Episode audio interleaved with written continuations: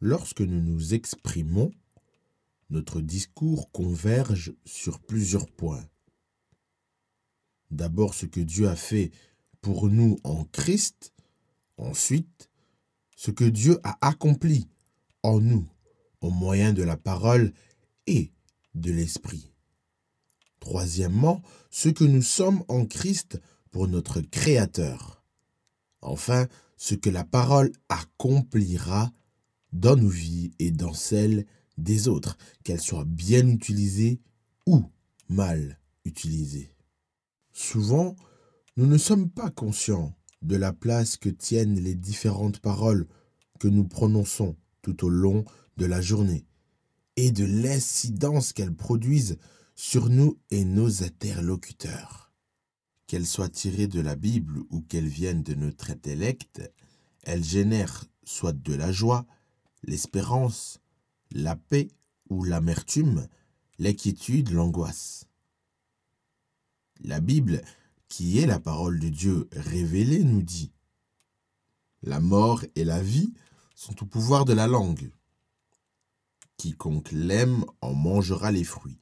Proverbe chapitre 18, verset 21. Les paroles de la bouche d'un digne homme, personnage, sont comme des eaux profondes. La source de la sagesse est un torrent qui jaillit, bouillonne. Proverbe 18, verset 4. Nos paroles révèlent le contenu de notre cœur. Alors, faisons attention à ce qui sort de notre bouche. Il est vrai que le sujet traité est très important. Il affecte notre vie beaucoup plus loin que l'on ne le pense. Il nous revient alors d'éviter la légèreté lorsque nous nous exprimons, car cela peut avoir des retombées néfastes. L'entourage dans lequel nous évoluons et l'éducation reçue de nos parents nous ont rendus négatifs, au point où nous ne considérons et mettons en exergue que nos erreurs, nos manquements, nos faiblesses, nos échecs, nos défaillances.